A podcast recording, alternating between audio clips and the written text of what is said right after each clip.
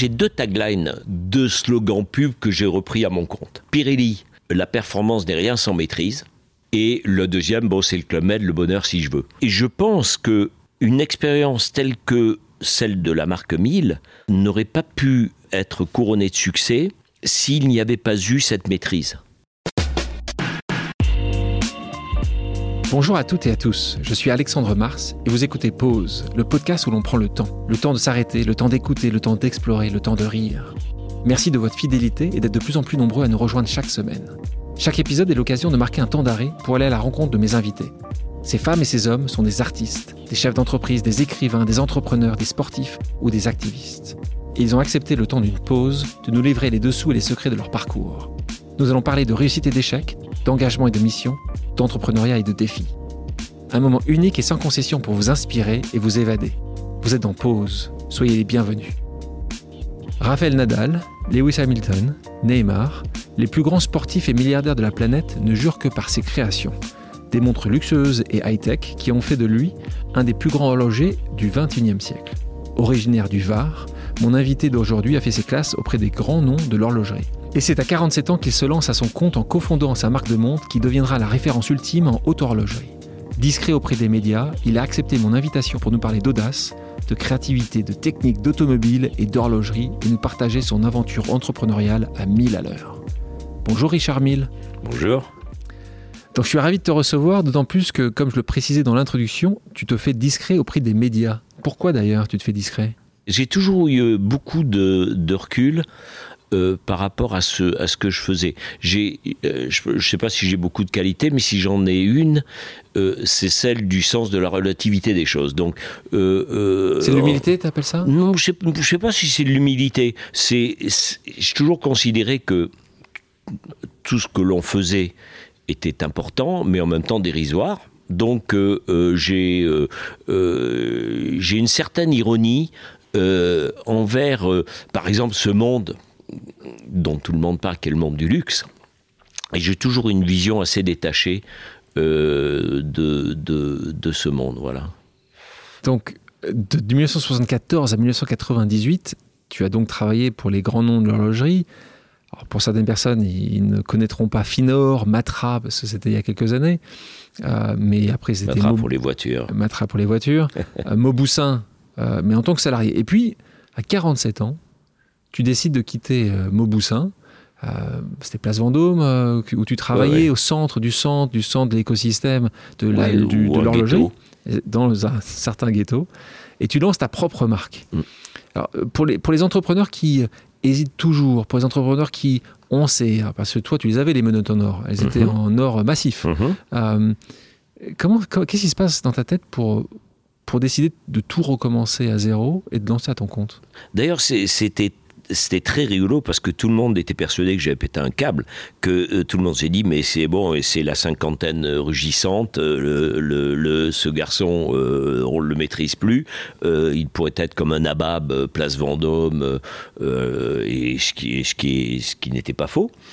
Et mais en fait, lorsque une idée fait son chemin au fur et à mesure des années, euh, que euh, les choses, après ça devient bien sûr tripal au départ, c'est cérébral, intellectuel, tout ce qu'on veut, et puis à un moment ça devient tripal. Et lorsque ça devient tripal, il faut quand même le faire, parce que je n'avais pas envie de vivre avec des remords, et, je me disais, si je ne le fais pas maintenant, je le ferai plus jamais, et je savais à la fois que c'était le moment euh, si je me place dans l'histoire de, de, l'horlogerie, de la haute horlogerie, c'était le moment idoine pour, pour se lancer. Et en plus, j'avais l'expérience nécessaire pour le faire. Donc, j'avais accumulé suffisamment euh, euh, euh, de bouteilles, je savais que à peu près, voire même de manière assez précise, où je mettais les pieds. Mais tu avais eu cette idée avant déjà, ou est-ce que ah, c'était depuis longtemps, oui. Donc tu voulais? Ah oui, depuis longtemps. depuis longtemps. pourquoi tu pas Alors que l'horlogerie, j'y suis arrivé par accident. Euh, ma première manche, c'est une montre de première communion que j'ai montée le jour même, que je n'ai jamais surmontée, parce que, en fait, j'ai toujours adoré la mécanique.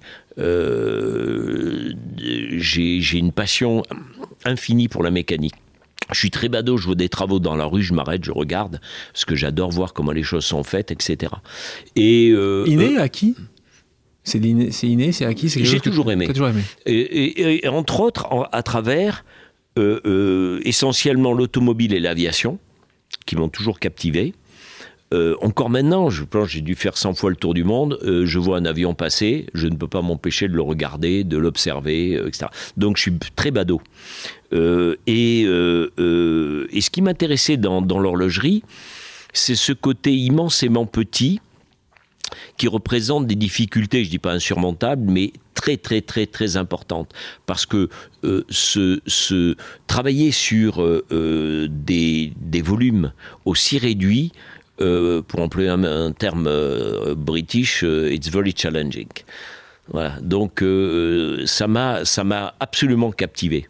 Et, et, et c'est pour ça que, enfin on va y venir après, mais cette montre 1000, dans cette montre 1000 sont intégrées toute, mes, toute ma passion dédiée à, aussi bien à l'automobile qu'à l'aviation. Donc dans ce podcast, j'ai reçu déjà beaucoup d'entrepreneurs qui se sont lancés très jeunes. C'est Bertrand Thomas avec sa femme Mathilde mm. pour Codali, Lucie Bache chez Too Good To Go, Céline Lazorte, Loïs Hubéran, Victor Luguer ou encore Eric Kaiser qui savait dès son plus jeune âge qu'il allait euh, être un, boulanger de Renault qu'on connaît aujourd'hui. Donc souvent on associe l'entrepreneuriat à la jeunesse. Mm. Toi, ça se passe pas comme ça. Et c'est ça qui est assez incroyable, c'est que tu savais qu'il fallait que tu sois justement dans ce marché-là mûr dans la connaissance que tu avais du marché, de l'industrie ou, au contraire, aujourd'hui, tu penses que ça aurait été plus facile avec 10 ans ou 15 ans de moins? Alors moi, si tu veux, j'ai deux taglines, deux slogans pub que j'ai repris à mon compte. Il y en a deux que j'aime beaucoup. Il y a Pirelli, la performance des rien sans maîtrise. Et le deuxième, bon, c'est le Club Med, le bonheur si je veux. Donc, et, en fait. Tu arrives à les mettre les deux ensemble C'est parfaitement compatible. Et, et, et je pense que euh, une expérience telle que euh, celle de, la marque 1000 euh, n'aurait pas pu être couronnée de succès s'il n'y avait pas eu cette maîtrise. Je suis, tout le monde, tous ceux qui me connaissent le savent, je suis d'une exigence totale sur le moindre des détails. Et ce qui fait que euh, on est toujours, et j'ai toujours considéré qu'on était sur le fil du rasoir, et c'est très facile de tomber du mauvais côté. Et, j'ai toujours fait très très très attention euh, d'être juste dans ma démarche. Euh, j'adore la cohérence. Et en fait, ce schéma n'est intervenu que lorsque j'étais persuadé que je maîtrisais cette cohérence totale, de A à Z. En fait, je me suis toujours aperçu euh, je veux dire, on, a souvent envie, euh, on achète un produit euh, quelconque et on aimerait, dans les heures qui suivent cet achat, avoir le chef de produit sous la main pour lui donner un coup de boule, parce que quelque chose, à un moment donné, déconne. Enfin, ça ne marche pas, ça n'est pas ergonomique, ça n'est pas pensé jusqu'au bout, etc.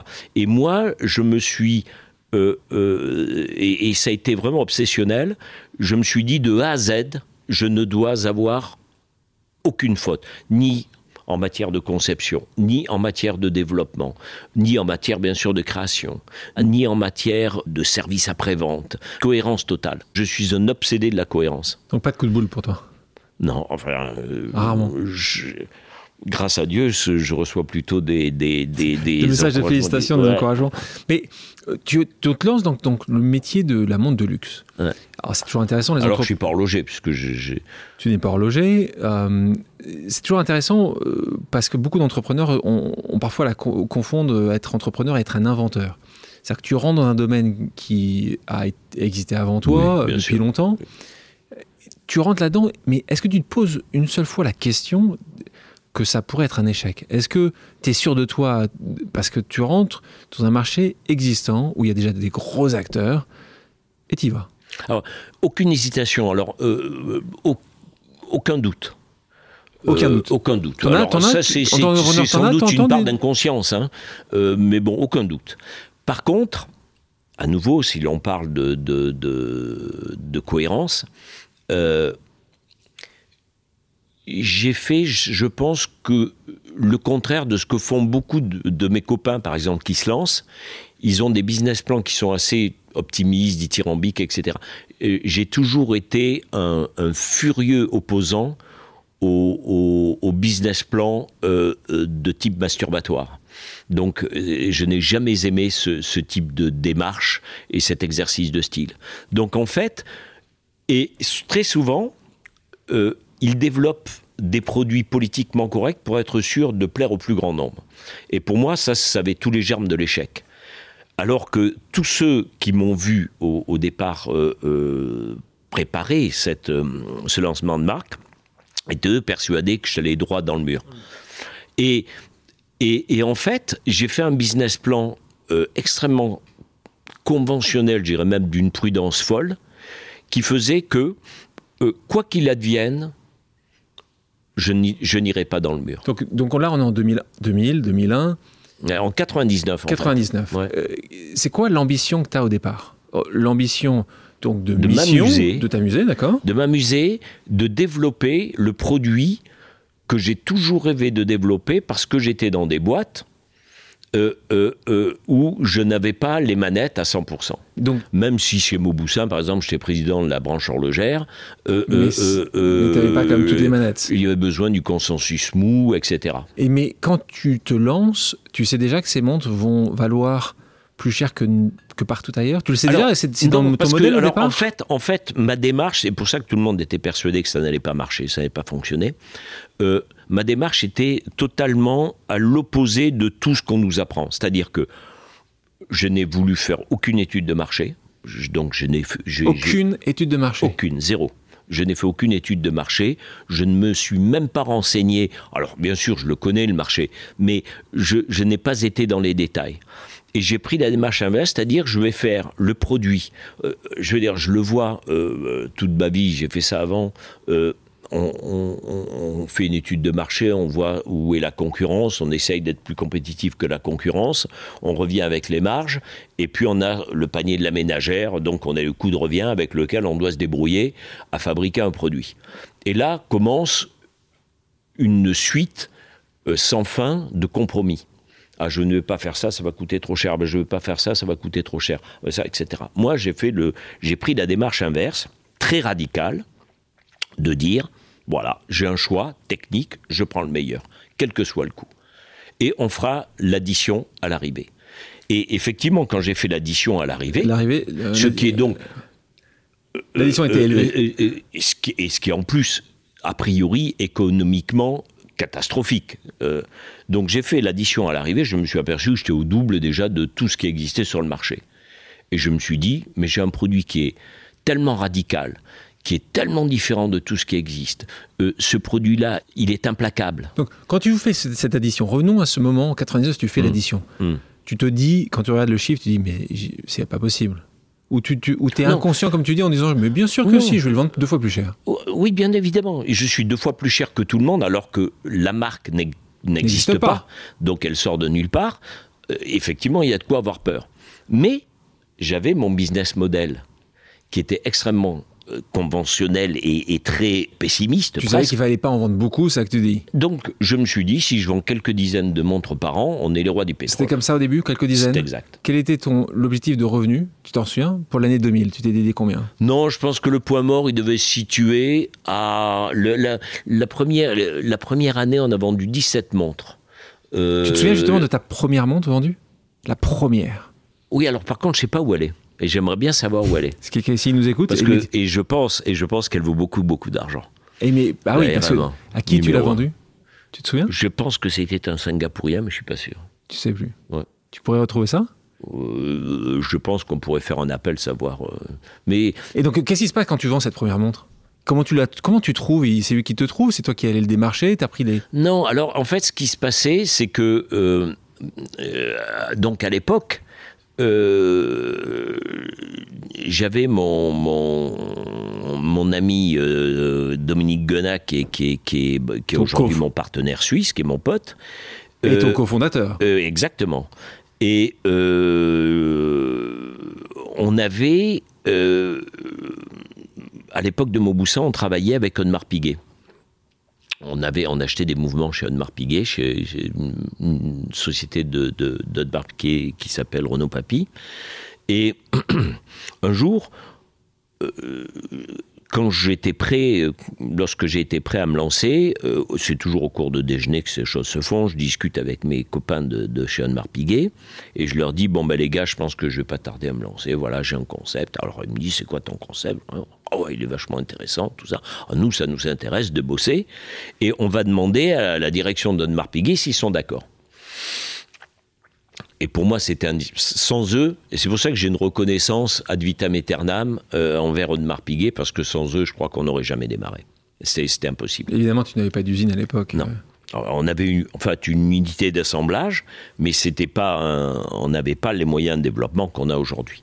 Et euh, Audemars Piguet a accepté, d'ailleurs le patron de l'époque avait dit, euh, qui était un copain en plus, avait dit de toute façon, ça va aller, ça va aller dans le mur, euh, mais il le fait quand même. Mais c'est pas grave, on va, on va, on va, on va aider Richard. Euh, euh, il y aura toujours un truc à récupérer. Et il me l'avait dit en plus. Et d'ailleurs, il avait parié que la marque irait dans le mur. Mm, il a parié un déjeuner qui n'a jamais, il s'est jamais exécuté d'ailleurs. Faudra lui à l'occasion. Bon, il est plus là, mais ce serait compliqué dans ce cas-là. Ouais. Et, et donc cette, euh, euh, cette montre qui était d'une complexité extrême, moi ce qui m'intéressait en fait conceptuellement, c'est de de réunir deux mondes qui sont en totale opposition, parce que à cette époque, dans, dans les années 2000, euh, les gens ne jouaient pas au golf avec une montre, on disait il faut pas jouer au tennis avec une montre, la montre ne supportera pas, etc. Et moi, ce qui m'intéressait, c'était de réunir deux mondes antagonistes, qui sont le monde de l'extrême complexité, l'extrême fragilité, euh, avec celui de la vie de tous les jours. Donc j'ai dit, comme Renault, je vais faire des montres à vivre. Et Alors là, on a, tu nous fais encore une, c'est une troisième euh, jingle que tu nous donnes dans les, montres, ça, les montres à vivre. les montres à vivre. C'est-à-dire que pour moi, des montres qu'on achète, qu'on met dans un coffre-fort et qui attendent la prochaine génération, ça n'a aucun intérêt. Donc les montres doivent être portées et on doit tout faire pour les bah, porter. Peut-être pour les, pour les auditrices et les auditeurs euh, qui ne connaissent pas tous euh, mm. tes montres, en tout cas euh, les prix de tes montres. ces montres, quand tu, cette première montre qui est le modèle RM0011, il était à combien quand tu la sors? Je ne même plus. ce, ce modèle-là, il est à combien aujourd'hui? Le prix moyen d'une montre aujourd'hui, Richard Mille? Alors, le prix moyen aujourd'hui, c'est 230 000 euros hors taxe. Voilà, vous entendez bien, 230 000 euros hors taxe. Merci de nous donner un hors taxe euh, et, pas, et pas en toute taxe. Ce qui est très important, parce que je pense qu'il ne faut pas ramener ça au prix. Euh, euh, il faut ramener ça à un ratio qui est un ratio qui est quand même assez complexe je vais te donner un exemple. On a dans la, gamme, euh, par exemple, il y a quelques années, on a développé une montre aviation.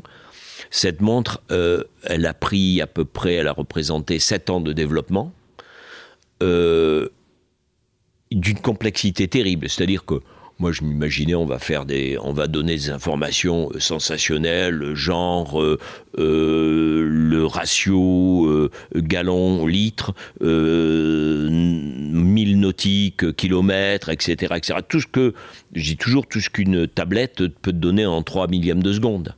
Sauf que là, c'est mécanique. Et, et en fait, J'aime utiliser aussi cette image de la montagne qui accouche de la souris. Euh, euh, sept ans de développement pour au final fabriquer 10 pièces. 10 pièces. Voilà. Donc, et, alors, il est bien évident. Elle doit être chère dans ce cas-là. Que le, voilà, le prix, euh, le prix est inversement proportionnel au volume, forcément. Tu parlais de Dominique tout à l'heure. Ça aussi, c'est un sujet important pour, pour, pour, les gens qui veulent se lancer. C'est l'association. Oui. toi, tu t'associes avec, avec Dominique. Pourquoi alors euh, à l'époque propriétaire des montres Valgine, c'était ça. Et alors pourquoi pourquoi tu tu t'associes avec lui? C'est une association qui dure, qui fonctionne très bien. Ah, très bien. Euh, est-ce qu'il y avait justement dès le départ, vous vous êtes dit tu prends cette partie-là, je prends celle-là? Ça s'est toujours bien passé entre vous? Oui, C'était 50-50 ou c'était 51-49 Non, non, 50-50. Parce que, en définitive, moi j'ai toujours aimé les relations équilibrées. Euh, pas de frustration, premièrement. Euh, deuxièmement, euh, euh, c'était très important d'avoir en Suisse cet aspect industriel, de développer cet aspect industriel. Et, et par ailleurs, en plus, c'est un ami. comme je dis toujours, c'est un peu le frère que je n'ai pas eu, puisque j'ai eu des sœurs. Et euh, c'est quelqu'un vraiment de très bien, qui a beaucoup de qualité. Et puis, en plus, c'est quelqu'un euh, qui, pour qui Mauboussin à l'époque, parce que je l'ai connu, c'est lui qui fabriquait les montres Mauboussin. Et Mauboussin représentait 85% euh, de son chiffre d'affaires. Et moi, quittant Mauboussin, inutile de te dire, euh, que je lui rendais pas. D'ailleurs, je me souviens quand je l'ai appelé en lui disant euh, j'y vais, euh, etc. Je, je, me souviens du, du, blanc, du silence au téléphone. il m'a dit mais tu sais quand même que ça représente 85. J'ai dit ouais, ouais mais t'inquiète pas. Et, et, en fait, voilà, on a cru l'un en l'autre. Et, et c'est vraiment une belle histoire d'homme aussi c'est chouette. Ah, ah, c'est incroyable qu'il ait, fait d'ailleurs ce pari, tu as raison, c'était un pari osé. Ah, pourquoi d'ailleurs? Parce que quand vous partez à 50-50, pourquoi euh, votre groupe ne s'appelle pas euh, Dominique Guénard? Je me suis dit, bon, Richard Mille, ça sonne bien partout dans le monde, c'est facile, euh, c'est, en matière mémotechnique, c'est pas mal du tout. j'ai dessiné le logo, la, police de caractère, ça m'a pris une après-midi. J'ai dessiné les chiffres, ce que euh, les chiffres démontrent. Donc euh, ça m'a pris également une après-midi et, c'était parti. Et donc j'ai pas voulu passer plus de temps que ça.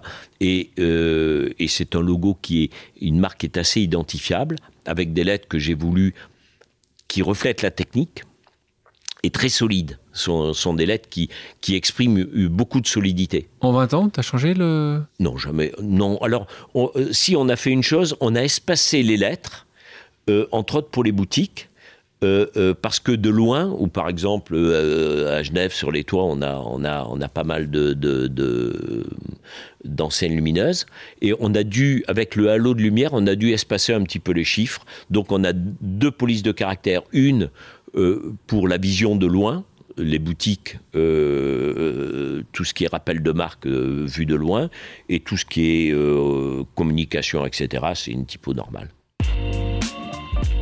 j'ai toujours eu un amour immodéré pour mes premiers clients qui ont mis beaucoup beaucoup d'argent dans une marque euh, dont ils ne savaient pas si elle serait toujours vivante un ou deux ans après.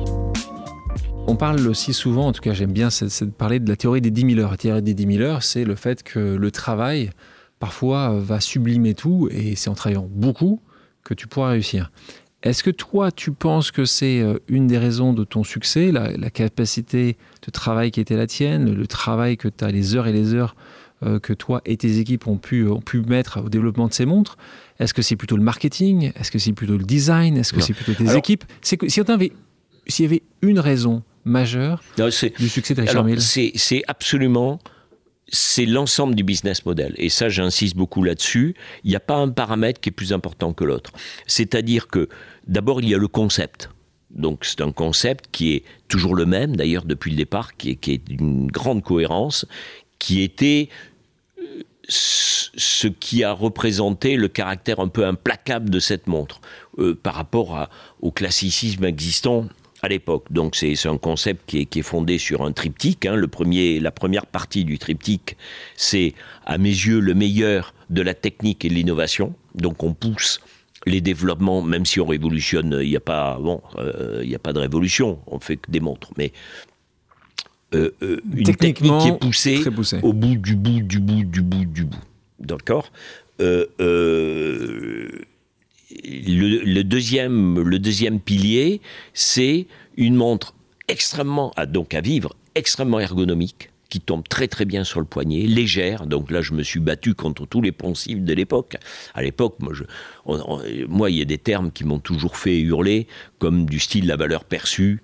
Euh, je veux dire, comment aujourd'hui parler de valeur perçue Soit elle est, elle est, c'est une vraie valeur, mes valeurs perçues, il y a une notion de dol qui est sous-jacente qui me gêne beaucoup. Euh, oh, c'est pas vrai. Ce que tu dis, c'est que si elle est perçue, c'est que c'est pas vrai. C'est exactement ça. Donc ça me gêne beaucoup. Donc pour moi, et, entre autres, par exemple, une montre doit peser lourd pour avoir de la valeur. Ou avoir être plein de diamants pour avoir la valeur. Ce qui est une connerie. Donc peser lourd, aujourd'hui, dire ça au moment où euh, euh, c'est comme si on disait euh, une voiture pèse 3 tonnes, elle, vaut de l'argent. sauf si elle est blindée, elle vaut pas un rond. Donc aujourd'hui, la chasse au poids, etc. Donc, et dans le caractère économique, il y a, non, bien sûr, il y a le dessin la façon dont la montre va être posée sur le poignet, etc. Mais il y a aussi le poids. Et donc, euh, euh, ce qui a choqué tout le monde, c'est que euh, cette notion de poids a pris tout le monde un peu à rebrousse-poil. et pourquoi? Parce que le prix, lui aussi, est inversement proportionnel au poids. Et les gens ne comprenaient pas. Et je me souviens, la première montre qui est sortie, euh, les premières séries qui étaient en titane. Donc j'avais en collection, j'avais mis la même en or et la même en titane. La titane était plus chère que la montre en or, mais la montre en or n'avait jamais été lancée en production. Donc n'était disponible que la montre en titane. Et les gens achetaient en titane parce qu'ils n'avaient pas le choix. Et les gens me disaient non, mais tu aurais dû la faire en or euh, ou en platine ou en machin, etc. Et quelques années après, on a fait une montre avec mon copain Bédos quand il était président de Boucheron pour le 150e anniversaire de Boucheron. Et j'avais fait une montre qui est d'ailleurs euh, vraiment on, s'était amusé on avait fait une montre géniale euh, avec les rouages en pierre etc c'était c'était extraordinaire. Un mélange de technique et, et, d'esthétisme. Et euh, je l'avais faite en platine pour célébrer un joaillier et tous les mêmes mecs qui avaient acheté la montre au départ, qui m'avaient dit, mais il faut la faire en or, en platine, ils m'ont dit, mais Ricardo, mais ça va pas, elle est trop lourde, c'est importable. Et ce jour-là, je me suis dit, on a gagné, parce que ça signifie que euh, euh, euh, l'évolution des, des goûts, de la sophistication, on a des clients qui sont d'une sophistication incroyable. Je veux dire, pour acheter une montre qui pèse 20 grammes et qui vaut 6, 700, 800 000 balles, euh, il faut être, il faut, je trouve, avoir passé tous les caps de la reconnaissance sociale. Il faut ne pas avoir envie de se justifier.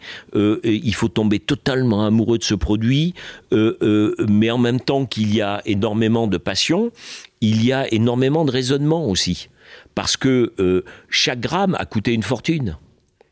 Chaque gramme qu'on est allé chercher a coûté une fortune. Et les gens ont parfaitement euh, compris ça. Et, en fait, il y a cette clientèle qui est souvent une clientèle déçue du luxe, qui s'est galvaudée, etc., qui comprend parfaitement ce business model. Et quand on résume ce business model, c'est quoi?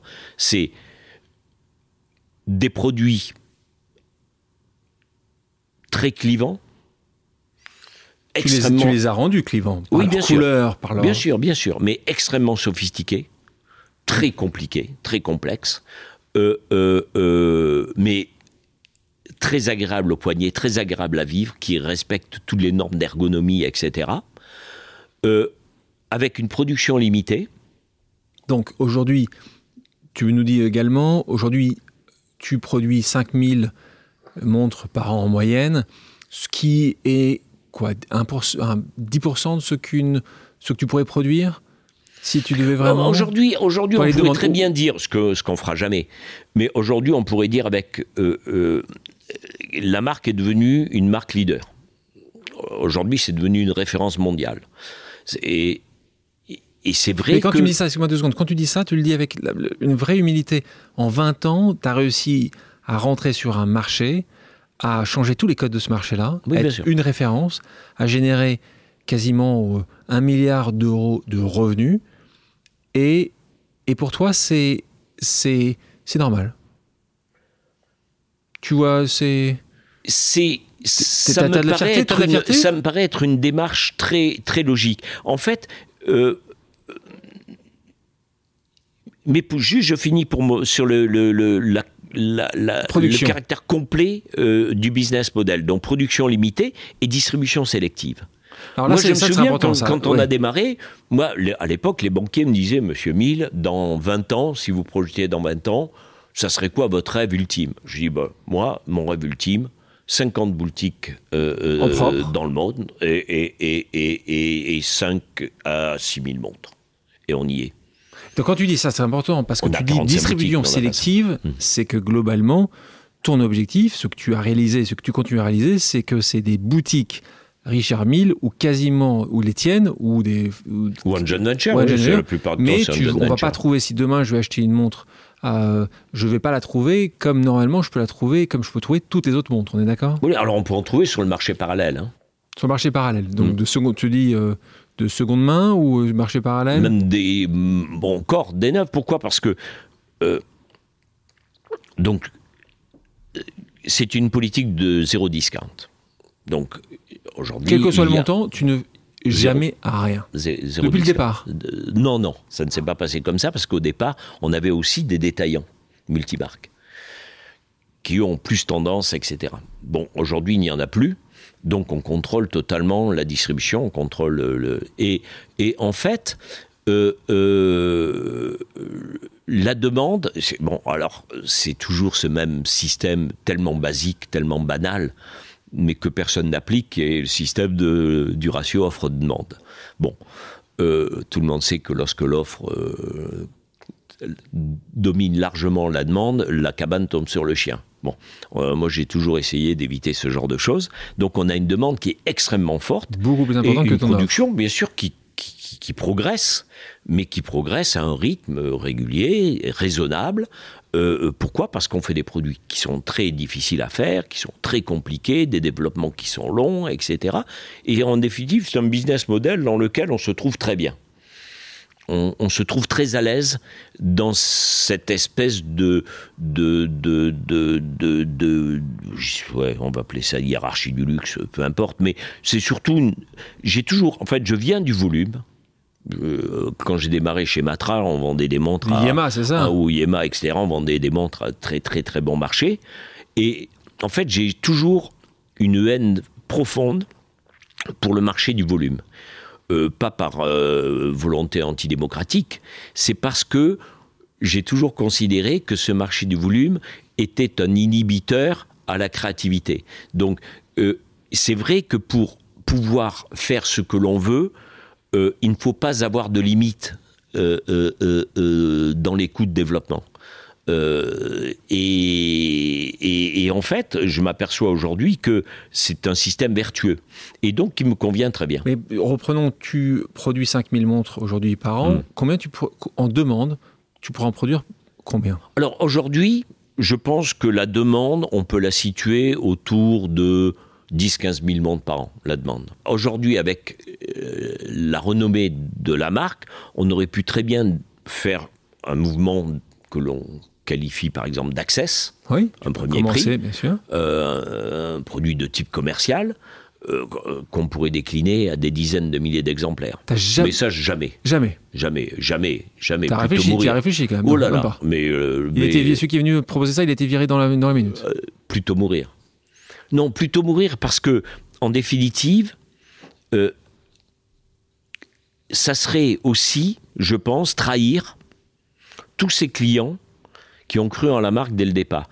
Et en fait, on, le, on le sait, dans le luxe, il y a beaucoup, beaucoup de déçus, d'ailleurs ils viennent chez nous, euh, il y a beaucoup de déçus euh, des marques de luxe, parce que les marques n'ont pas tenu leurs promesses. Au départ, elles, elles, elles ont une espèce de déontologie, et puis après, pour des raisons purement commerciales, euh, elles, elles ouvrent les robinets et euh, elles font des produits qui n'ont plus rien à voir avec les produits du départ. Bon. Mais ça, ça n'arrivera pas chez nous. Puis les enfants, tu as eu euh, un certain nombre d'enfants, je crois que c'est 7, hein, Yes. Richard. Donc tu t'arrêtes là, 7 enfants? Who knows? Donc attention, là, on a, on a peut-être un scoop. Mais sur les enfants que tu as, dans cette vision que peuvent avoir des entrepreneurs comme toi, qui ont construit quelque chose de très concret, d'une quelque chose qui est industriel, qui est, c'est une usine, il y a du développement, tu t'es posé cette question-là, euh, euh, de le garder, que ce soit la génération d'après, puis la génération d'après. Mm. Euh, Est-ce que tu à un moment, tu as hésité euh, les On a été sollicité, oui, oui. Les bruits bien ont, sûr. ont- ont- Oui, oui, ont- bien ont- sûr. ont- ont été que tu as. Comme j'ai que avez toujours, il était criminel de ne pas examiner. Oui, mais tu ne l'as pas fait. Non. Donc c'était euh, Pinot, Arnaud? Un des deux. Un des deux. Un des deux. Il y a, euh, pour ceux qui vous n'êtes pas avec moi, donc vous, vous aurez vu Richard qui, qui, qui, qui me faisait un signe de tête positif. Donc euh, voilà, un des deux. Mais Pourquoi t'as pas C'était pas une question de prix, c'était parce que là tu pensais que tu allais justement euh, casser ce que tu avais créé avec autant d'amour. Il y avait beaucoup de ça, une perte de liberté. En fait, lorsqu'on se lance justement à 50 ans, on a déjà une, une certaine idée de la liberté. Euh, et je n'avais pas du tout envie euh, de, de, la perdre. Euh, donc quel, que soit, quel, que soit, le chèque. C'était pas la question du, montant ben du chèque Bien sûr, non. Ça aurait été un chèque plus non, mais quand, fait quand on s'amuse, parce qu'en fait, on s'amuse. Donc, et, c'est ça que j'aime, ce côté à la fois extrêmement sérieux, parce qu'on a, on a une marque qui est extrêmement sérieuse, avec que, il faut pas oublier que chaque modèle est garanti 5 ans y compris contre les chocs. On est la seule marque au monde à garantir contre les chocs. Oh bon, pas si la montre vient complètement exploser, mais euh, elle est garantie contre les chocs. Euh, euh, donc c'est pour là aussi, c'est pour la véracité du message. Ça veut dire, il ne sert à rien de mettre des montres au poignet de Raphaël Nadal. si c'est pour que la montre ne résiste pas à... Voilà. D'accord, mais là, là, c'était plutôt la, la suite la suite de ce que tu as créé. Tu as passé 20 ans et là, tu te dis, il y a vraiment deux choix. Tu continues parce que tu as les bénéfices qui peuvent faire que tu réinvestis. Et là, tu as plusieurs choix. Soit tu fais venir un manager extérieur, soit tu donnes les, clés euh, euh, de, la maison à un de tes enfants. Qu'est-ce que tu choisis? Comment ça se passe la, décision en ce moment-là? Tu vois ça avec Dominique? Non, ça se fait naturellement parce que euh, lorsque, avec mon ami Dominique, on a décidé de ne pas vendre, euh, euh, T'as vraiment hésité il, a bien fallu qu'on se projette. T'as vraiment hésité, euh, Richard, à pas vendre? Alors, au départ, oui. Parce qu'au départ, on discute avec des gens qui sont très, très intéressants, très attachants, etc. Puis petit à petit, au fur et à mesure que l'on progresse dans la gouvernance, les term sheets, etc., on s'aperçoit que le discours, in fine, ne sera ne sera plus le même après euh, la vente. Euh, voilà, c'est euh, on se retrouve très vite sur par exemple 10 ans de mariage, on a une progression qui est assez lente vers un certain nombre d'issues. là, c'est très, c'est très resserré, ça va très vite parce que les contrats sont discutés, etc. Et on voit très vite l'issue qui existera. Et, ce qui m'a fait dire à, au potentiel repreneur qui, qui, voulait me garder jusqu'en, euh, jusque tard, jusqu'en 2020 d'ailleurs, si je me souviens bien, je leur avais dit je ne suis pas contre la prise d'otage à condition d'avoir le syndrome de Stockholm. Et, et, de ce fait, qui veut dire très vite, le détail, le, détail arrive, euh, il devient là aussi euh, extrêmement implacable, et, et l'on s'aperçoit que les choses in fine, ne se passeront pas comme on les avait imaginées au départ. Et donc la notion de chèque, elle est complètement euh, dépassée. on revient sur l'association. Vous avez la même vision à ce moment-là, Dominique et toi? Oui, oui total, toujours. Totalement aligné. On a toujours eu, oui, oui. On a toujours eu la même vision. Et lui aussi a quatre enfants. Donc, euh, sur les 11 enfants, combien travaillent euh, dans votre groupe? Bon, in fine, parce que euh, j'ai des enfants qui ont des velléités de création de sociétés, etc.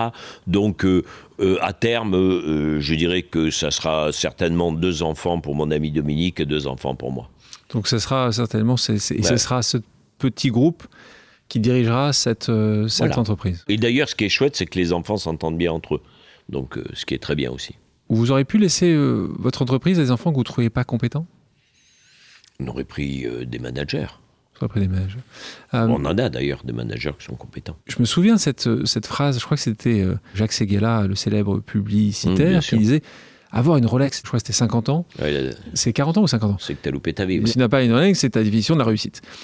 Avoir une Richard Mille, c'est quoi la, définition? Il n'y a rien à voir avec un statut. D'ailleurs, moi, je, je, je dois toujours, peut-être aujourd'hui, mais j'ai toujours eu un amour immodéré pour mes premiers clients qui ont mis beaucoup, beaucoup d'argent dans une marque euh, dont ils ne savaient pas si elle serait toujours vivante un ou deux ans après.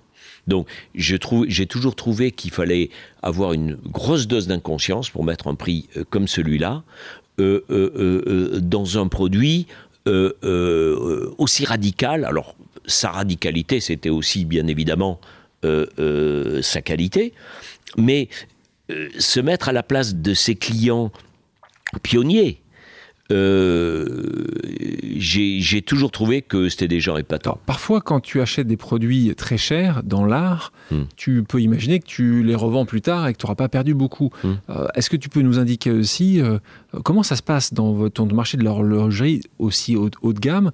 Un produit qui a 200 000 euros il y a 5 ans, il perd comme une voiture 50% chaque année ou justement comme une voiture de, de, de, de Alors c'est pas tout à fait ça. D'accord. Mais, mais c'est pas ça du tout, même. Si j'avais acheté une montre Richard Mille il y a 10 ans, mm. cette montre vaudrait le même prix, même prix aujourd'hui?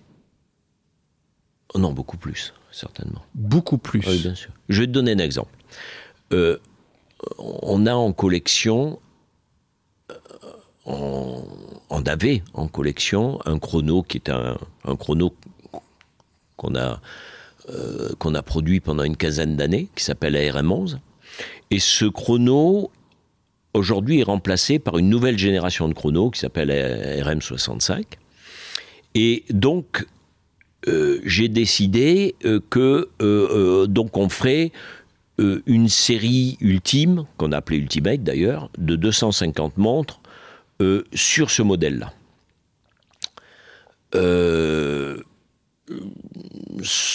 Donc on a fait cette dernière série de 250 pièces.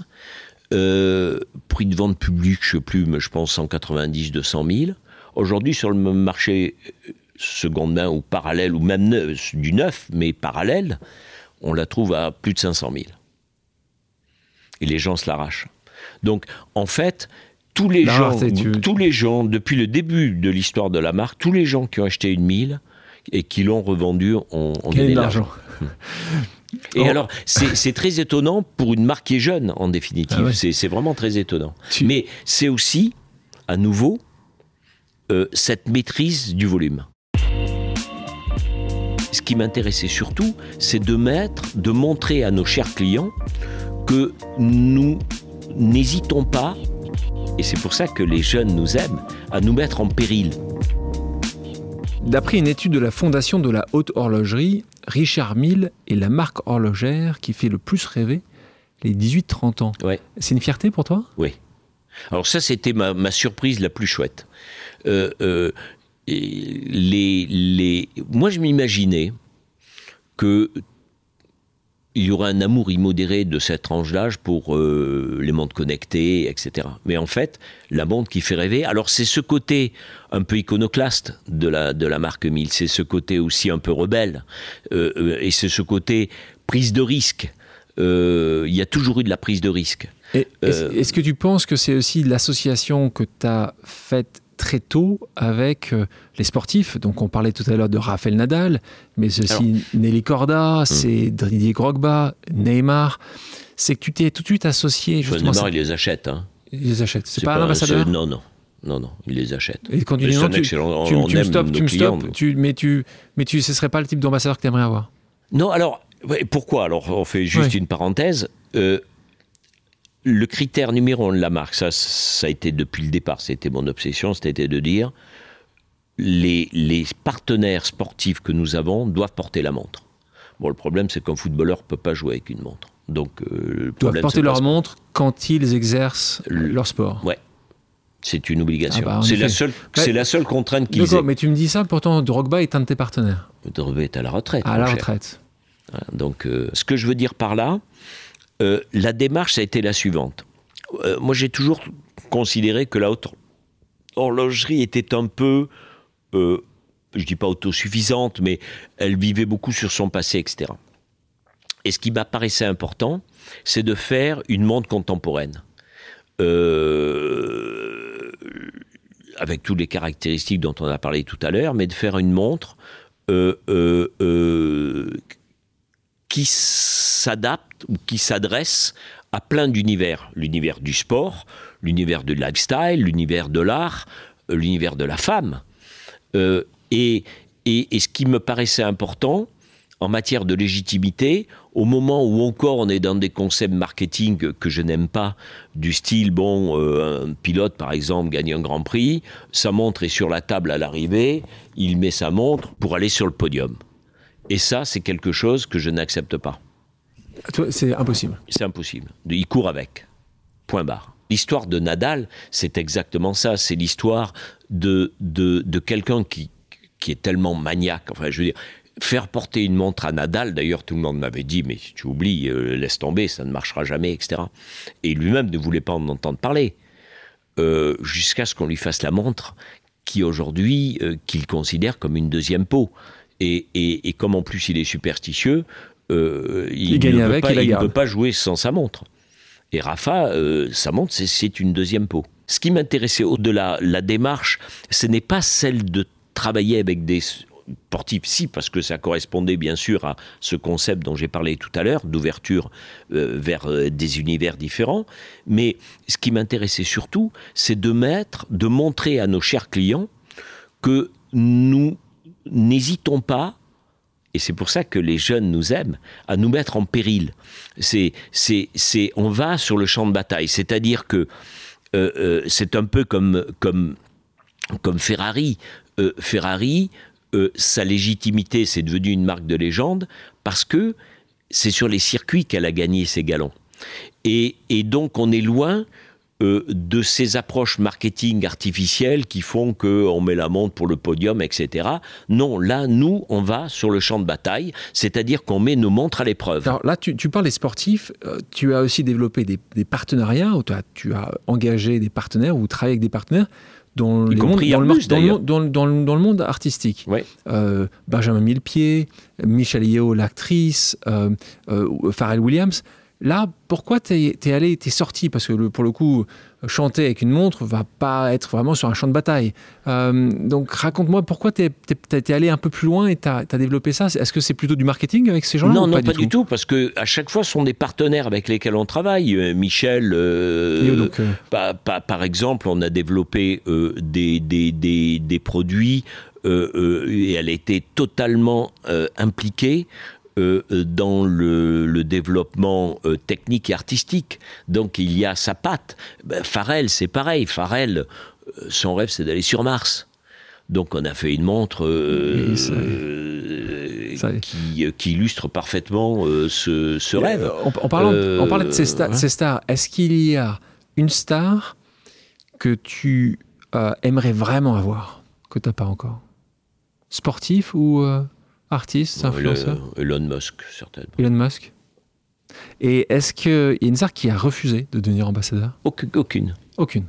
Non, aucune. Aucune parce que, au-delà du fait que la marque est, est, forte, mais on est vraiment sympa à, à, à vivre, nous aussi. Donc, euh, euh, en fait, on, est, on partage.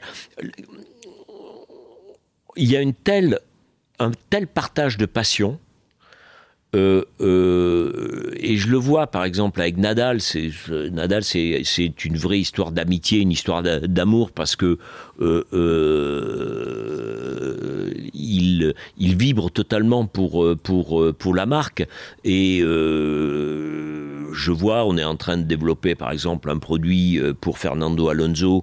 et Fernando, également, il est, il est totalement partie prenante. Donc à la fois, ce sont des vrais partenariats, ce sont des vraies histoires de passion.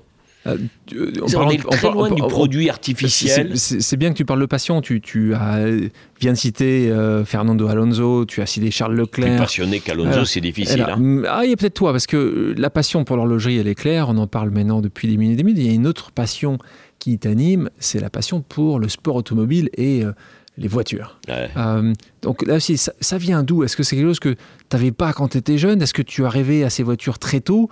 Euh, C'était quoi la première voiture que tu as achetée? La première voiture, quand je dis voiture de collection, parce que ce que C'est une Alpine Renault. Alpine Renault. Avec mon premier salaire. Donc à, à travers ton, ta connexion Matra? Non, en fait, euh, pas du tout. Non, mais c'était une Alpine Renault parce que j'adorais cette voiture. Puis elle est sensationnelle à, à piloter. Donc, euh, c'était dans les années 75. Mon premier salaire, mon premier mois de salaire, je suis allé acheter une voiture. Et tu es passionné d'automobile depuis ton plus jeune âge? Ah oui, oui, bien sûr. Oui. Automobile ouais, aviation. Et donc 75 Alpine Renault, et depuis? Et depuis, bon, après, au fur et à mesure, on achète euh, des, des- des voitures. Le problème, c'est que, tu sais, ça rappelle un petit Ça, peu la question, pub. tu les Tu te souviens de la pub? Non. Tu te souviens de la pub euh, euh, euh, C'est une marque de machine à laver, je sais Ah, plus. On va rester Euh, sur les pubs, allez, génial. Il, le père et le fils qui mettent la, la machine à laver dans la barre pour aller l'acheter au large, et tu vois la femme qui leur dit au revoir, ils partent le matin, ils vont pour jeter la machine à laver au large, qui est vraiment pas bien déjà, mais bon, c'était une pub de l'époque.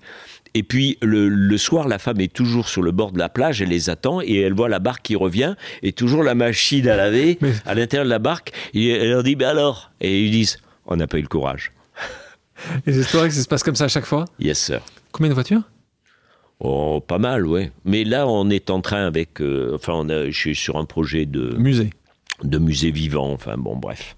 Ah, mais c'est pas bref. C'est, J'ai énormément de projets. ouais. Ah, bah, D'ailleurs, attends, je ne vis que de projets. Alors ça, c'est un projet qui tient, beau- qui tient très à cœur. Donc, ce Ouais. serait un musée avec justement une partie euh, de ces voitures que tu as achetées, Mm. rénovées, Oui, oui. restaurées au fil des années. Euh, il se passerait où Il serait où ce musée? On, En Paris, on région parisienne? Non, non, non, non, au Mans. Au Mans. Avec Ça- ça euh, pourrait mes faire un-. Ça pourrait faire sens. Oui. T'es euh, là heureux? Heureux de ce projet? Devine. Oui. Mais c'est ça, c'est marrant, tu t'en parles pas trop parce que tu sais pas Non. va, ça va se faire. Tu Si, si, si, si, si, si, ça va se faire, mais je, je, je, je n'aime pas trop dévoiler à l'avance. D'accord. euh, Donc, on n'a rien entendu. Euh, donc, ta voiture préférée Une. La Ferrari 312P. Ah, il faut, faut aussi connaître. Alors, la Ferrari 312P, Je pense là. C'est une voiture de course d'ailleurs qui a très peu de palmarès. Euh, elle, a peu- elle a très peu gagné de course. C'est pour moi l'icône, c'est la voiture parfaite en matière de volume, en matière de, de, de c'est, une auto qui est euh, qui d'une beauté euh, éternelle. Euh, Je ne vois pas d'objet euh, susceptible de, de, de pouvoir la concurrencer. Sur la mission, parlons de ça aussi, parce qu'aujourd'hui on parle beaucoup de mission, de sens dans les entreprises. Mm. Euh, toi, tu es devenu un nouveau membre du comité de campagne de l'Institut du cerveau, donc Oui. euh, l'ICM, Mm. dont euh, Jean Todd, on parlait tout à l'heure de Michel Yeo, qui est donc euh, Oui, marié Michael avec Schumacher, euh, fondateur. oui. euh, Michael Schumacher, fondateur, donc est vice-président. Et donc tu mobilises ton entreprise, tes soutiens, tes, euh, tes jeunes ventures dans le monde à soutenir justement, à financer la recherche et d'accroître la visibilité de cet institut.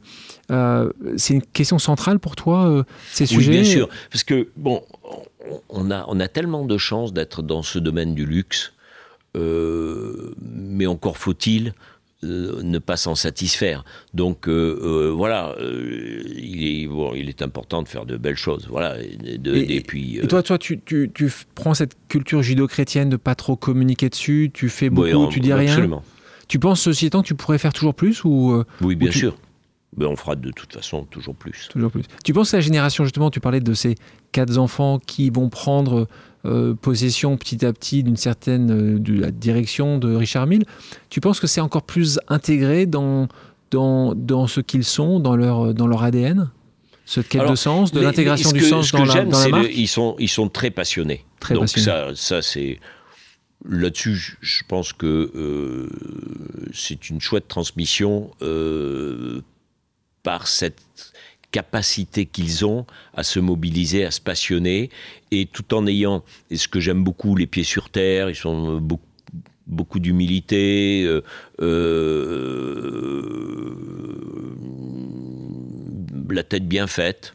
Euh, ça me convient Tu- très tu- bien. tu parlais- je suis très fier. Tu parlais des nombreux projets que tu as. euh, pour, mes, pour nos auditrices et auditeurs, il y a une marque aujourd'hui qui se développe dans le parfum dont le produit moyen, le prix moyen du flacon est entre 8 et 10 000 euros.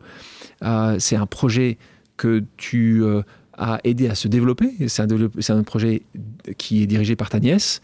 Euh, il s'appelle Henri Jacques. Aujourd'hui, les, les, les, les magasins ont ouvert. Et en fait, c'est exactement le même modèle que Richard Mille. Exclusif, c'est tes boutiques et c'est un produit qui est exceptionnel, dans, là aussi, dans une certaine technicité. Oui, très technique, euh, euh, mais très naturel, euh, d'une très grande noblesse. Et effectivement, les mêmes critères de rareté, de distribution sélective, c'est vraiment le même business model. Et, puis j'ai la chance de, mon associé et, ma nièce, qui est une personne remarquable. Euh, et donc ça y est, c'est lancé, c'est des boutiques à différents endroits du monde. la boutique de Hong Kong ouvre demain. il y a une boutique à Singapour. Euh, à Los Angeles. En, fait, la, chose est arrivée de manière assez amusante. Un jour, euh, ma nièce m'appelle en me disant "Écoute, tonton, on est, euh, mon beau-frère et ma sœur avaient créé ça il y a, pas, mal d'années." Et, c'est un parfum qui se vendait de manière confidentielle. dans, avec des, acteurs et des actrices de cinéma, des palais, tout ça. Et puis ma nièce m'appelle disant Tonton, on est hyper sollicité euh, par Harrods. Euh, ils veulent ouvrir au sixième étage un, enfin ils font faire un étage parfum haut de gamme avec euh, toutes les grandes marques de parfums et ils nous veulent absolument. Et, je lui dis alors, et ben, me dit mais papa ne veut pas. Est-ce que tu peux l'appeler pour le convaincre Donc j'appelle mon beau-frère, qui est un ancien directeur marketing Nestlé, donc qui avait lancé ça avec ma sœur.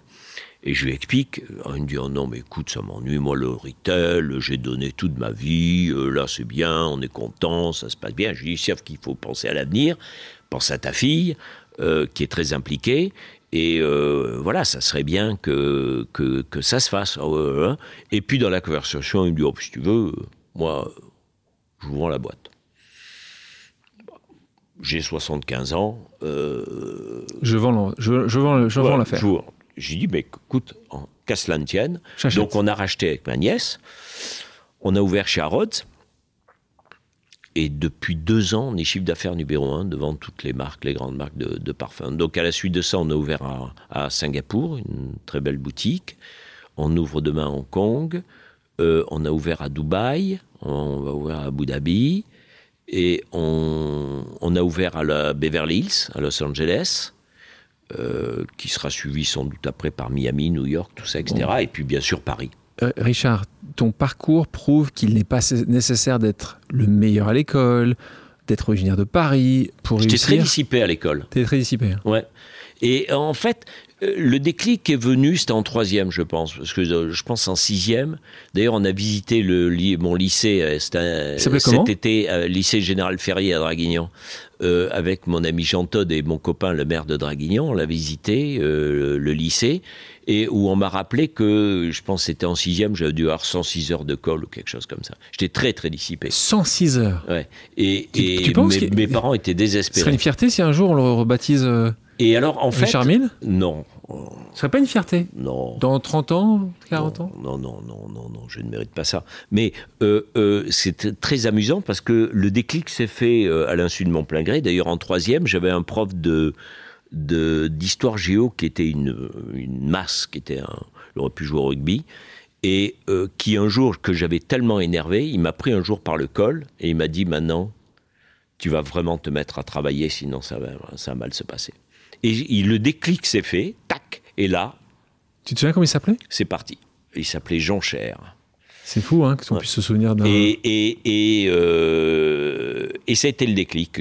Après, je suis devenu président des élèves. Euh, euh, c'est moi qui amenais les gens au conseil de discipline, alors qu'avant, c'est moi qui y passais. Enfin, tu vois Déclic. Merci, merci Jean Cher. Oui. maintenant, on va passer à quelques questions d'ordre personnel. Est-ce que tu es prêt? Oui, oui. Quelle chose tu n'oserais jamais faire pour réussir?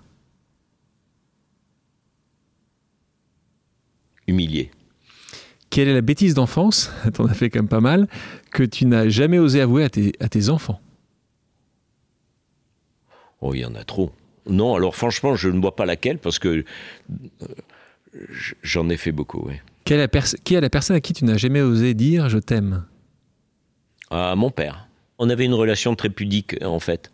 Euh, les seules fois où, il était euh, très, alors qu'il était très bienveillant, mais les seules fois où euh, il était très proche, c'est quand j'étais, par exemple, malade, j'avais la grippe et avec sa main, il me touchait le front, il me disait ça va les fistons, voilà. Donc ça s'arrêtait là. Quel est le péché mignon que tu n'as jamais osé avouer? Ils sont clairs. Tu as Non, je crois que je les ai tous avoués. tous avoués. Euh, un quiz pour terminer. Deux choix de réponse simples qui sont oui ou non. Oui. C'est facile ça. hein Oui. Est-ce que tu oserais dire une vérité qui blesse? Mm, oui. Surtout sous le coup de l'énervement, je pourrais. Est-ce que tu oserais dire à quelqu'un que son idée est nulle? Ou je l'ai dit, oui. Est-ce que tu oserais trahir pour réussir? Non. Est-ce que tu oserais séduire pour parvenir à tes fins? Oui. Est-ce que tu oserais porter une montre d'une autre marque que la tienne? Oui. Tu le fais? Bon, Non. je j'en porte pas, je porte pas de montre, mais euh, Tu n'en euh, portes jamais? Très rarement. Non, mais c'est dingue. Mais, euh, je sais pas si vous imaginez. Richard Mille ne porte pas de montre. Non, mais euh, euh, le problème, on n'arrive pas à livrer. Tu n'en as pas assez. En fait, tu, tu- tu- tu te sacrifies, c'est ça? Ouais. Je suis un homme de Est-ce sacrifice. est-ce- que tu oserais mentir pour sauver ta boîte J'aurais pas besoin de ça. Est-ce que tu oserais te lancer dans la politique? Alors, bon, maintenant, non. Mais je, je, je pense que euh, avec 20 ans de moins, je le ferai, oui. Tu le Euh, ferais? Avec 20 ans de moins, je le ferai parce que je pense qu'on peut être utile. euh, et alors, je me suis aperçu, en fait, de plein de choses. Par exemple, je trouve que euh, l'âge aidant, on a une capacité à réfléchir de manière fulgurante qui est sensationnelle. Et en plus, ce qui, ce qui me plaît beaucoup, euh, c'est ça peut-être par rapport à la difficulté à finir 5-7 au tennis. hein. Euh, ce qui me plaît beaucoup, c'est la capacité de réfléchir juste. Et très souvent, quand j'entends des hommes politiques parler, je me dis, mais ils sont tellement à côté de leur pompe. Euh, euh, c'est parfois un peu, euh, un peu pathétique. Mais par contre, je pense que beaucoup d'entre eux sont très valeureux, même s'il y a des problèmes d'ambition personnelle, et pourquoi pas, je veux dire, on va pas être, soyons pas hypocrite, mais je, je considère beaucoup d'entre eux comme étant quand même très valeureux. Euh, il faut quand même avoir le cuir euh, très épais. hein, Est-ce que tu oserais tout recommencer à zéro? Non. Non, non, non, parce que d'abord, alors c'est vrai que quand on est, quand on est gamin, on se, on se croit un peu immortel. Bon, je, je suis toujours dans une phase où je me crois encore un peu immortel, mais j'ai, j'aime bien tourner les pages et passer à autre Passer chose. au chapitre d'après. Ouais. Par exemple, je, je ne reviendrai pas 20 ans ou 30 ans en arrière. Tout le monde me dit, t'aimerais pas, je, je m'en fous. Mais franchement, je m'en, et c'est sincère. Richard, merci d'avoir accepté mon invitation. Mais c'est moi, c'est cher ami, euh, c'était un bonheur euh, totalement partagé. Non, non, c'est un très bon moment. Merci à toutes et à tous d'avoir pris le temps de faire une pause avec nous. J'espère que l'émission vous a plu, inspiré ou fait réfléchir. Si c'est le cas, je compte sur vous pour le partager avec vos proches, laisser un commentaire et mettre la note de 5 étoiles sur les plateformes d'écoute. Si vous voulez me suggérer des invités ou simplement me faire part de retours, vous pouvez me contacter via LinkedIn en tapant Alexandre Mars ou bien m'écrire à l'adresse suivante, le podcast pause at gmail.com.